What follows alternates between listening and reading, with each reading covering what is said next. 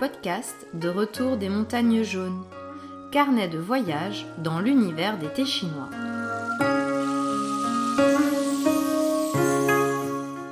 Un podcast dédié au thé, à sa culture et aux gens qui le produisent.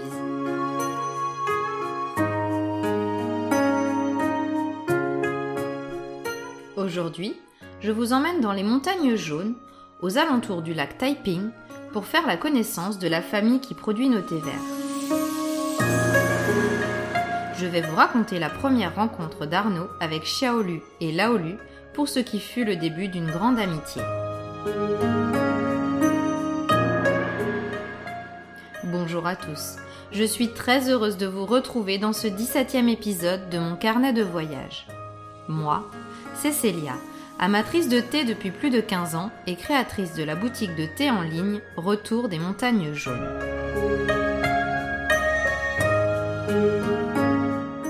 C'est la fin de la saison, mais prenons le temps d'infuser quelques feuilles de thé vert et de réfléchir à nos attentes pour la nouvelle récolte qui commencera dans moins d'un mois.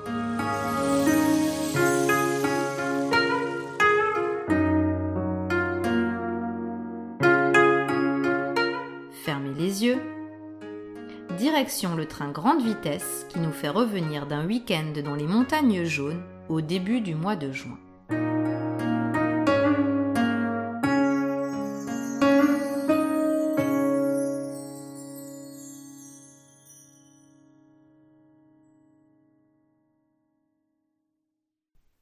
Souvenez-vous l'épisode 5. Nous avons été invités par un producteur de Chimène à visiter sa fabrique bien connue. Nous sommes de tout petits clients. Ils nous orientent donc vers leur flagship store, du centre de Tunchi, la ville étape au pied des montagnes jaunes, pour acheter certains des thés que nous avons appréciés chez lui. Nous avons un peu de temps avant l'arrivée de notre train. Aussi, nous en profitons pour goûter les autres thés qu'ils proposent et en particulier leur Taiping Rukui, qui fait remonter des souvenirs. Depuis notre arrivée en Chine, comme nous habitons Shanghai, nous n'avons eu réellement accès qu'à des Longjing, un thé vert gourmand et réconfortant, mais depuis toujours lorsque l'on parle de thé vert, notre cœur balance pour les Taiping Rookway, pour leur exubérance et leur puissance fleurie. Un amour fidèle que l'on ne trouve pas à Shanghai. Le chinois d'Arnaud s'est bien amélioré depuis notre arrivée en Chine, et nous avons du temps à perdre. Deux heures et demie de train à grande vitesse pour rentrer chez nous. Comme les enfants se sont endormis, Arnaud se propose d'utiliser ce temps pour contacter des producteurs locaux sur WeChat, le réseau social utilisé par tous les Chinois. Depuis quelques semaines, suite à un nouveau scandale sanitaire, toute la communauté d'expatriés n'a qu'une question en bouche. Quid des pesticides en Chine? J'allais alors mon fils, nous sommes en train de chercher des paniers bio pour sa diversification alimentaire, aussi, l'une des premières questions qu'Arnaud pose aux producteurs qu'il contacte a justement attrait à l'utilisation des pesticides. Notre but n'est pas de trouver à tout prix des thés biologiques, mais plutôt une démarche raisonnée et transparente. La plupart nous répondent qu'il n'y a pas de pesticides dans leur thé, ou plutôt mot à mot que les pesticides ne sont pas un problème, et abrègent la discussion à ce sujet. La liste des producteurs contactés est longue avant qu'il n'y ait une réponse que nous trouvons acceptable. Seul un producteur nous a apporté une réponse qui semblait sincère et étayée, nous exposant les critères de sa famille pour traiter les arbres, nous expliquant qu'ils essayent progressivement de faire une transition vers le biologique pour une partie de leur jardin, et les méthodes qu'ils emploient pour combattre les insectes, la grande problématique des producteurs de thé. Pire, il nous annonce tout de go qu'il aimerait beaucoup discuter avec nous de vive voix et qu'il ne nous vendrait pas de thé, pas même une demi-livre, avant que nous ne soyons venus le voir dans son village de montagne pour juger par nous-mêmes. Et il s'y est tenu. Arnaud travaille dans la certification depuis de nombreuses années, et il sait bien que c'est en visitant une fabrique, mieux, en voyant l'état de ses poubelles, que l'on sait comment une affaire est menée. En gros, avec une telle offre, comme l'inspection technique est une des composantes majeures de son métier, il va pouvoir se faire sa propre opinion sur l'honnêteté de ses producteurs et de leurs discours. Une proposition à double tranchant pour la famille Lu.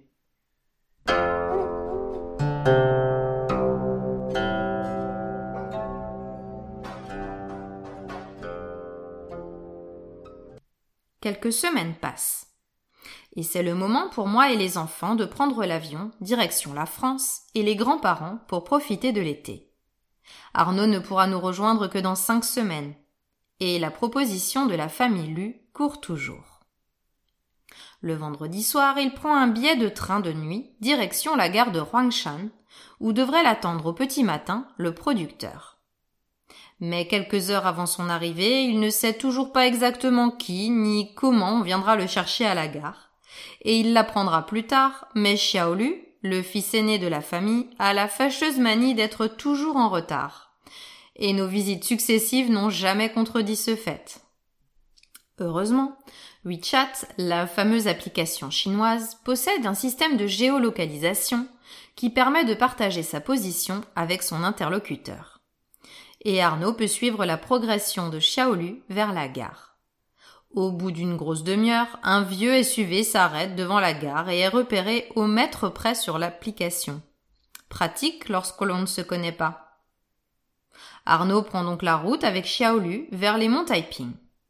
Les Rokui sont produits sur les hauteurs autour du lac Taiping, au nord des montagnes jaunes. Et trois heures de route les séparent du village de montagne. Comme Xiaolu a des enfants, ils vivent pendant la période scolaire dans la ville, au pied des montagnes, et ils n'ont pas encore pris leur quartier d'été chez les grands-parents. Ils font un arrêt chez lui pour récupérer les courses de la semaine à ramener au village. En effet, Là-haut, il n'y a aucun commerce et seul un vendeur ambulant passe quotidiennement pour apporter des produits frais. Des légumes, du tofu et de la viande essentiellement. C'est aussi dans son appartement au pied des montagnes que les thés produits par la famille sont entreposés au frais et au sec. Et il profite de cette halte pour déguster certains de leurs thés. Un Taiping Rukui, un Huangshan Maofeng et un Chimen produit par ses beaux-parents.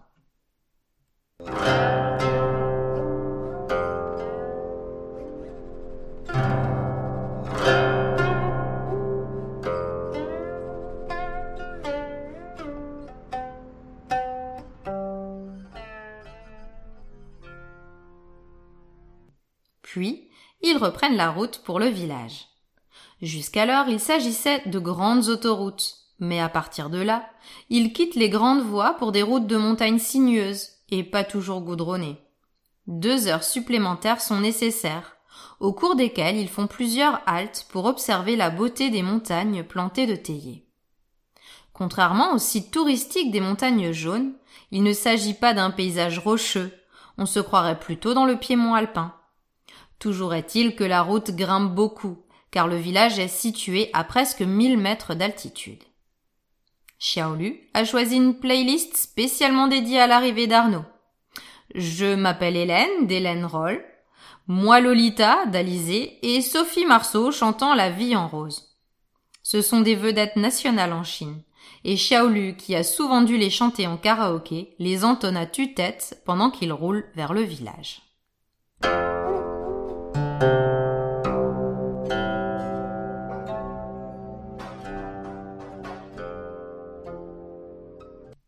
Le village est en fait un petit hameau d'une quinzaine de maisons où tout le monde produit du thé depuis plusieurs générations. La plupart des maisons semblent avoir été récemment refaites. Toutefois, elles ont gardé leur disposition ancienne. Des chambres à l'étage et au rez-de-chaussée une grande salle commune servant à la vie de la famille. À l'arrière de la salle se situe une cuisine dans laquelle sa mère s'affaire à préparer le repas du midi devant un poêle à bois sur lequel un wok est posé. Les courses des parents déposées, Xiaolu emmène Arnaud chez sa grand-mère de 80 ans, qui vit quelques maisons plus haut dans le village, dans une maison beaucoup plus âgée et encore en bois, pour lui apporter également ses courses de la semaine. Dans la pièce commune, sous les lattes de parquet du premier étage, plusieurs hirondelles ont construit leur nid et s'affairent à donner la béquée aux oisillons qui piaillent, formant un balai entrant et sortant de la pièce. La grand-mère est en train de préparer les légumes secs pour l'hiver des haricots kilomètres, des piments, des pousses de bambou. Et elle offre à Arnaud un sac plein de haricots secs.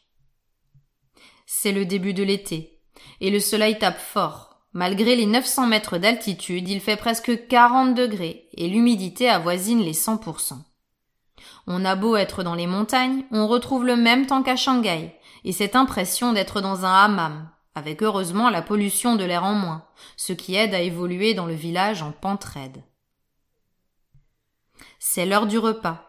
Arnaud et Xiaolu regagnent la maison familiale. C'est aussi à ce moment que Laolu, le père de famille, revient des jardins, en vieux pantalon militaire et en marcel, sa houe sur l'épaule et en sifflant. Après s'être rafraîchi au lavoir devant la maison, il rejoint la famille. Ils ont le droit à un bon déjeuner, typique des montagnes de l'Anhui. Des haricots, du tofu, de la viande séchée, du riz et une soupe. Le père a ramené des champs quelques feuilles de théier, qui ont été mises à frire avec quelques œufs pour faire une délicieuse omelette. Après le repas, Xiaolu emmène Arnaud vers les jardins les plus proches de la maison, alors que son père part pour des jardins plus en altitude. Pour arriver au jardin, ils doivent enjamber plusieurs ruisseaux, et comme c'est un jardin récent, les traditionnels chemins pavés qui sillonnent la montagne n'ont pas encore été installés. La faune est luxuriante. Arnaud voit de nombreux scarabées gigantesques. Ils se fraient un chemin à travers des toiles d'araignées immenses, au milieu desquelles leurs propriétaires trônent, exposant leurs couleurs chatoyantes. C'est le royaume des insectes et des oiseaux qui viennent les chasser. Ils arrivent dans un des jardins qu'ils sont en train de reconvertir en agriculture biologique. Cela fait déjà plusieurs années qu'il n'a pas été traité. C'est un jardin assez classique, avec des théiers bas, taillés en boules, et régulièrement espacés, Contrairement aux photos que l'on a l'habitude de voir, les théiers ne forment pas des lignes continues, mais une succession d'arbrisseaux qui moutonnent sur le flanc de la montagne. Entre les théiers, on remarque la terre fraîchement retournée et les mottes contenant les mauvaises herbes arrachées sèchent au soleil. Xiaolu en profite pour montrer à Arnaud les ravages des insectes sur les feuilles de théier. En effet, la plupart ont une partie de leurs feuilles perforées de morsures d'insectes. L'attaque des insectes n'est pas régulière d'un théier à l'autre. Si certains théiers semblent ne pas avoir été touchés, d'autres ont été totalement effeuillés. Étonnamment, les théiers les plus attaqués sont répartis un peu au hasard dans le jardin, sans qu'Arnaud ne puisse y trouver une logique. L'un à côté de l'autre, il peut y avoir un arbuste presque intact côtoyant un arbuste ravagé. Xiaolu explique que certains des théiers les plus touchés ne survivront pas et devront être changés l'année suivante surtout les arbres les plus jeunes, et qu'ils perdent en moyenne sur ce jardin un théier sur six par an. Comme il faut plus de cinq ans pour qu'un théier commence à produire, c'est une lutte continue. L'orée de la forêt toute proche est elle aussi arborée par des théiers qui ont poussé naturellement et qui n'ont jamais été taillés. Ils servent à produire le thé sauvage, initialement destiné à la consommation quotidienne des villageois, et que nous avons pu vous proposer cette année.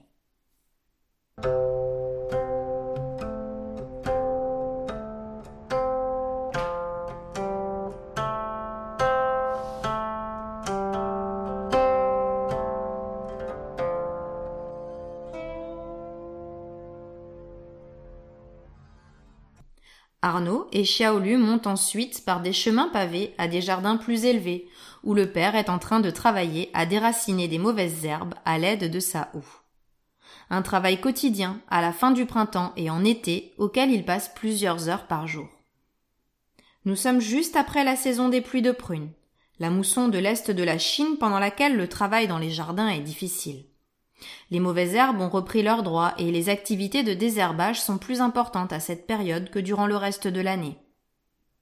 Xiaolu explique que ce jardin a été traité il y a quelques semaines avec des insecticides, comme ils le font une seule fois par an, après les pluies de juin, en agriculture conventionnelle, mais que le désherbage reste quant à lui manuel. Contrairement au jardin précédent, il n'y a en effet pas d'arbustes totalement ravagés par les insectes. Cela n'empêche pas que de nombreuses feuilles ont été perforées de traces de mandibules. Le concert des insectes est aussi omniprésent. Les cigales dans la forêt au loin, le bourdonnement des mouches et des moustiques tournant autour de leur tête, bien loin de l'environnement stérile de nos jardins européens.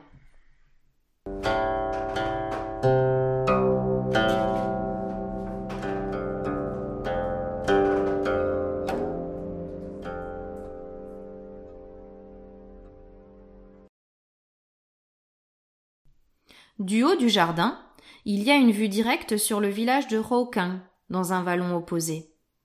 C'est dans ce village que le Taiping Rukui a été inventé par une famille de producteurs ingénieux, la famille Wang, il y a plus d'un siècle. La région, depuis plusieurs siècles, produit des jiancha, des thés en longues aiguilles. Au milieu du XIXe siècle, le grand-père, Wang Kuicheng, invente le principe de, faire, sécher les jiancha sur des nattes en bambou au-dessus de charbon de bois, sur lesquels les feuilles sont pressées, inventant le process qui donne son quadrillage si typique aux feuilles. Le cuigienne est inventé et appelé ainsi en son nom. Le petit-fils améliore le process pour une commande spéciale d'une maison de thé de Nankin au début du XXe siècle, roulant les feuilles avant le pressage inventé par son grand-père. Le rokui prend sa forme actuelle et son nom en honneur du village et de son grand-père. Le thé connaît très vite un succès national et est présenté en 1915 à l'exposition universelle de San Francisco. On est loin des légendes de singes cueillant les feuilles sur des falaises, mais on a dans chaque tasse une merveilleuse histoire de famille, celle de Wang Kuicheng et de son petit-fils, celle de Laolu et de ses fils.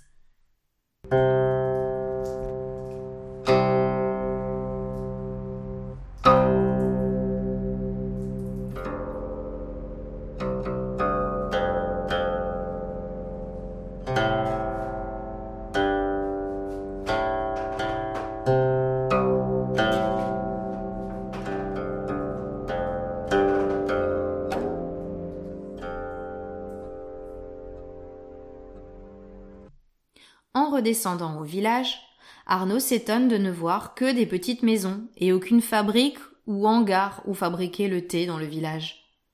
Xiaolu explique que le thé est fabriqué traditionnellement dans la salle principale de chaque maison. Certains voisins montent un barnum pour l'occasion pour avoir plus de place. Chez eux, ils ont construit un atelier qui leur permet de ranger le matériel agricole et celui pour la fabrication du thé. Au printemps, lors des récoltes, ils vident l'atelier et rangent le matériel sous des bâches, et c'est là qu'ils fabriquent le thé. Il emmène Arnaud voir cet atelier attenant à la maison familiale.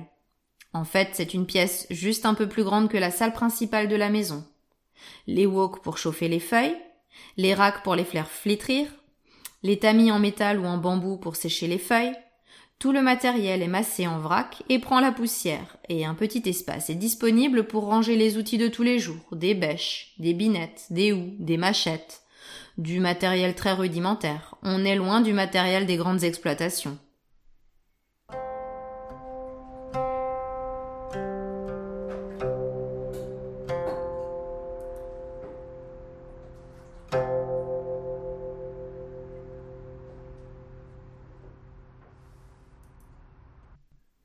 Il est temps de prendre congé des parents et de redescendre vers la gare. Arnaud reviendra souvent voir cette famille, et moi aussi. En 2019, nous avons même été accueillis pour participer aux récoltes. Sur le chemin, à un gros kilomètre du village, ils font une halte près d'un petit bâtiment au bord de la route.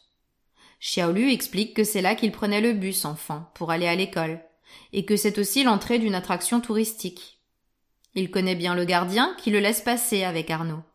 Et après une volée de marche en contrebas de la baraque, ils arrivent à l'entrée d'une grotte.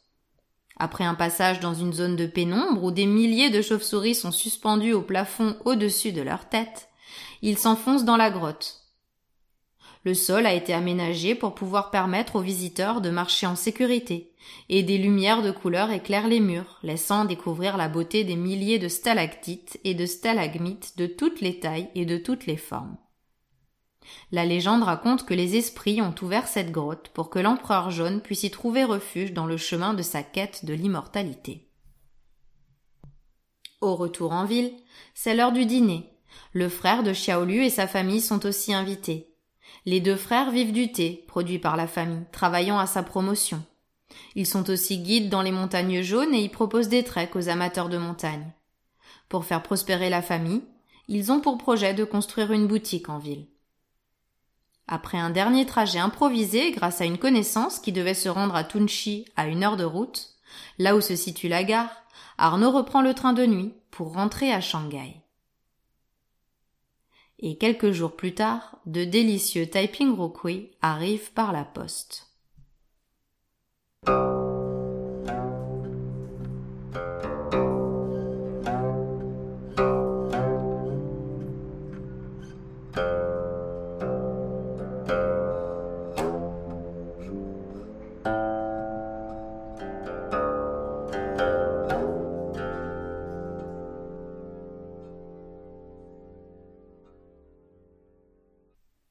Escapade au cœur des montagnes jaunes vous a-t-elle plu? J'espère vous trouver nombreux pour notre prochain épisode. Je vous parlerai des Dansons, ces houlons si particuliers des monts du Phénix.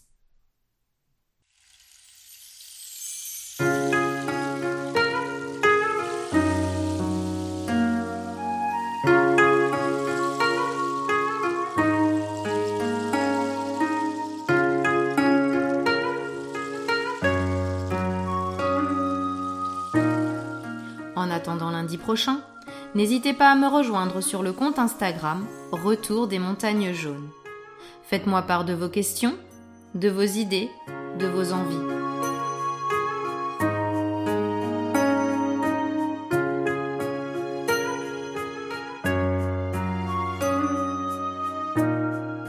Rejoignez-moi également sur le blog du podcast retourdesmontagnesjaunes.com slash blog au pluriel slash podcast.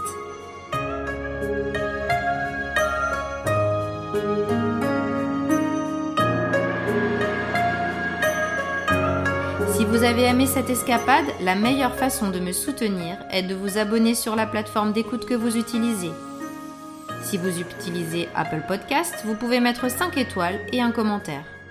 Et si vous appréciez mon travail, n'hésitez pas à en parler autour de vous.